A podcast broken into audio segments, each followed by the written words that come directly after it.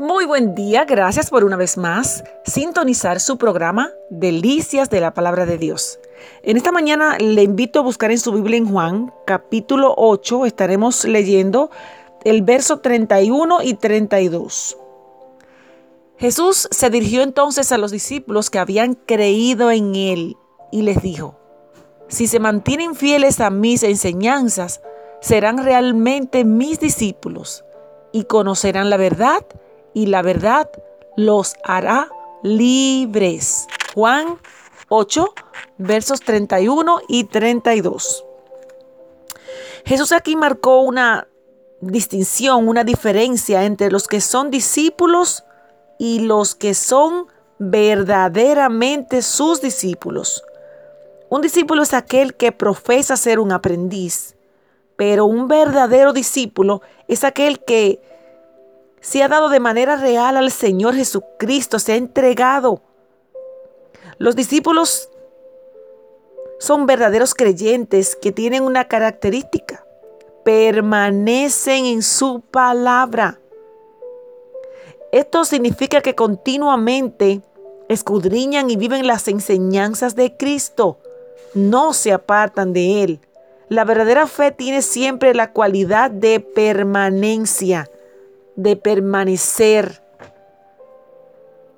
de mantenerse fiel a las enseñanzas. Y les dijo que si vosotros, refiriéndose a ellos y hoy nosotros, permanecer, permanecen en su palabra, serán verdaderamente sus discípulos y conocerán la verdad y la verdad los hará libres. Se dan todas las debo decir a todos, se le, se le da la, la libertad o la promesa de que si son sus verdaderos discípulos, conocerán la verdad y esta verdad los va a hacer libres. Los judíos no conocían la verdad y se encontraban bajo una terrible forma de esclavitud. Estaban en la esclavitud de la ignorancia, del error, del pecado y de la ley, de, de muchas supersticiones. Pero los verdaderos creyentes que conocen al Señor, se, conocen a Jesús, quedan libres del pecado y andan en la luz y son conducidos por el Espíritu Santo de Dios.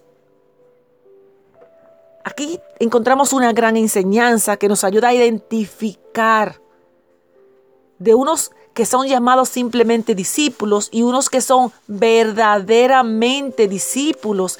Y la diferencia está en permanecer en la palabra del Señor para que realmente seamos verdaderos discípulos. ¿Qué es usted? ¿Es un simple discípulo o es un verdadero discípulo? Aquí se describe la diferencia de ambas.